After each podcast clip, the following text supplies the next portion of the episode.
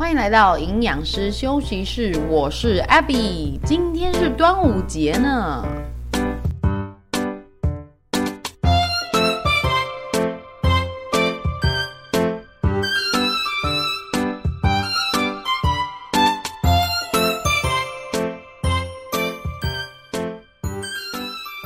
Hello Hello，大家端午连假过得如何呢？我发现呢、啊，因为我刚才有出去走路，觉得说台北市的人真的变得比较少哎，还是说因为太热了，所以不想要出去走路？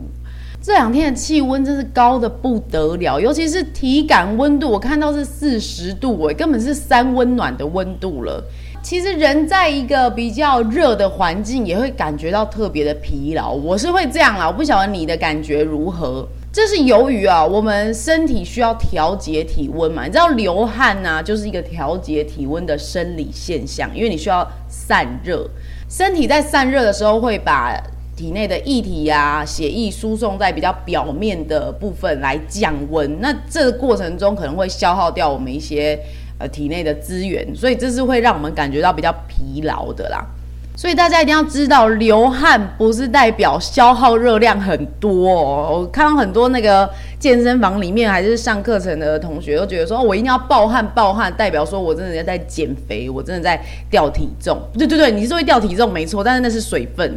好，那之后你感觉到的那种疲劳啊、很累啊，其实搞不好是你脱水。暂时性的大量需要散热带来的一种疲惫感，好，所以这边呢，顺便跟大家提醒一下啦，这种天气那么热，实在是要好好的注意补充水分，水分是否足够，你可以从你的尿液来观察。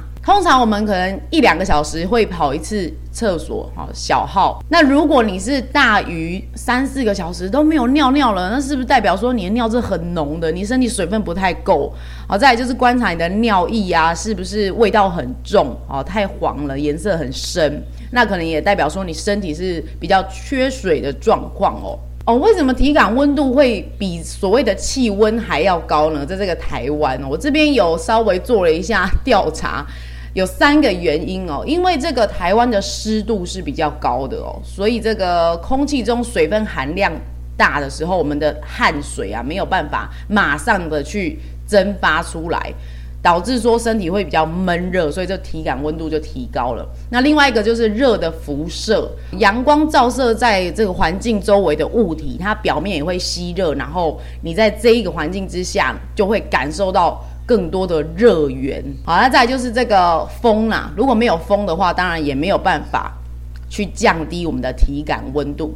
那我又想到另外一个，就是所谓的电气排放嘛，像是车子啊，还有这个建筑物的冷气呀、啊，它也会有热排放。好，这就是所谓的环境的热。种种的原因之下呢，台湾即将又要进入了酷暑的阶段了。昨天突然想到说，端午节是不是等于夏至啊？啊，其实是不太一样的。夏至它是指说一年之中这个立竿不见影的那一天，在夏至这一天呢，太阳它会直射北回归线。那在这个时候呢，我们是站在阳光下也看不到自己的影子的。好的，这一天叫做夏至啦，那也是所谓的一年之中白天最长的一天。那端午节呢，它是农历的五月五号。好，所以这两天其实并不是同一天。好，应景一下，顺便一起来了解一下我们的日子呢过到哪里啦。我今天是没有特别想再提一次粽子怎么吃这件事。那如果你想要知道的话，我在第五集的时候是有小小的提到，并且呢，我们在第五集也有讲到关于一公斤等于七千七百大卡这一件事情。所以欢迎，如果你有听到。这一集的话，你可以再回去复习一下我们旧的集数哦。那我今天会比较想要讲另外一个吃的东西，就是水果。最近我就是利用我们家小橘子模特，你知道我有养一只可爱的爱情鸟啊，那个它才五十公克而已，一只小小鸟呢，作为我的 model，想说要出一系列的饮食图鉴，教大家说，呃，一碗饭的分量啊，还是说。一片肉、一颗鸡蛋的分量，利用我们家可爱的小鸟做一系列的图鉴啊，帮助大家认识食物的分量。那么我最近就是在搜集水果的部分，刚好台湾的夏天呢，盛产很多好吃又很甜、水分丰富的水果，就买了芒果啊、哈密瓜、火龙果之类的。在整理这些水果的饮食图鉴的时候啊，我就上网去对照一些相关的。资讯跟说法，看看大众的健康资讯大概长什么样子嘛？我就看到很多有趣的迷思哦，比如说香蕉放久了热量会变低，然后什么什么芒果吃错什么热量会升高，我觉得说有有有这么夸张吗？真的？然后我就点进去看，因为毕竟我也是学营养的嘛。然后点进去看之后，我就发现说，OK，关于香蕉。变熟之后热量会变低这一件事情，大概是低多少呢？大概就是低个二十大卡。那为什么会变低呢？是因为它成熟之后水分会增加。这个文章最后又写说，虽然没有成熟的香蕉热量比较高，但是因为它有比较多的抗性淀粉，会让你感觉到饱，GI 值比较低，所以呢，它比较推荐吃硬一点的香蕉。我就觉得说这个前后文让人家很混淆，你知道吗？一下子说熟的香蕉热量低，最后又叫你吃不要那么熟的香蕉啊，到底是不要暖？但是我说真的啦，以我营养师的眼光看这种文章，我会觉得你根本就不要花心力去分辨你该吃熟一点还是不熟的香蕉，你把你手边的饼干给我放下就可以了。对，你知道吗？我常常都很 confused 说。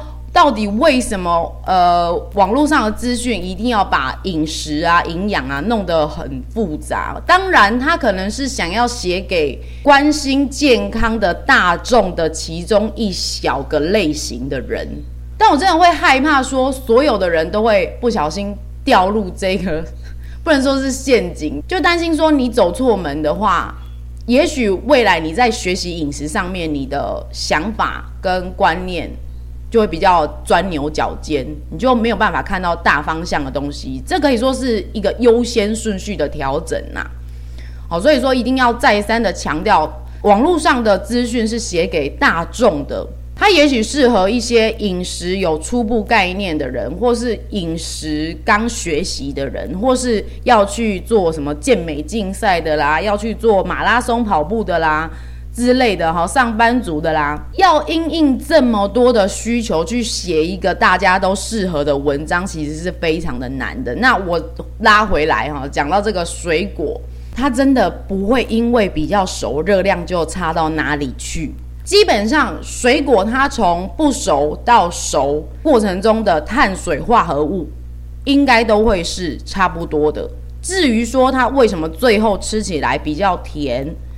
哦，我这边归纳两个原因，一个就是它的淀粉转化成具有甜味的糖，这跟它在内部的酵素啊，去帮忙这些淀粉释放甜度有关系。就像是说，你吃米饭好了，你在嘴巴里面咀嚼久一点，这个饭也会开始觉得有点甜甜的，对不对？哦，就是因为你的唾液、你的消化液开始把这个米饭的结构。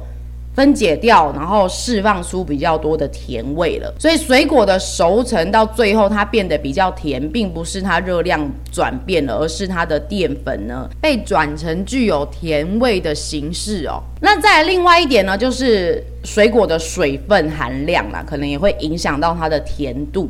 那最后这个水果它的总糖量到底有多少，当然也会影响到它最终的甜度。那你要把它重点放在水果的熟成跟热量的变化，我觉得这个意义没有很大，所以请大家不要太计较水果的熟成与热量这一块。你倒是要比较计较的是这个每次吃的分量啦，好吧？不要说啊，这个水果不甜，所以我可以吃多一点哈，没有这种事哈，它们都是一样的。水果的分量呢，我未来也会出一些图鉴在我的 IG，但可能产出的速度没有那么快，我大约就是每周一张啦。所以大家持续关注好吗？记得要追踪我的 IG A B B Y 点 E A T 点 L I F E，好，可以看到很多可爱的小橘子。那讲到这个水果啊，我会发现，我每次在指导学生饮食的时候，他们会特别害怕水果。大概有一半的人都会说，啊，吃水果会胖啊，怎么样怎么样。但是他吃饼干、跟蛋糕、面包、喝饮料，他都不觉得这么小心。但是吃水果就好害怕。我就在想说，是不是因为网络这些文章一直大肆的在讲说啊？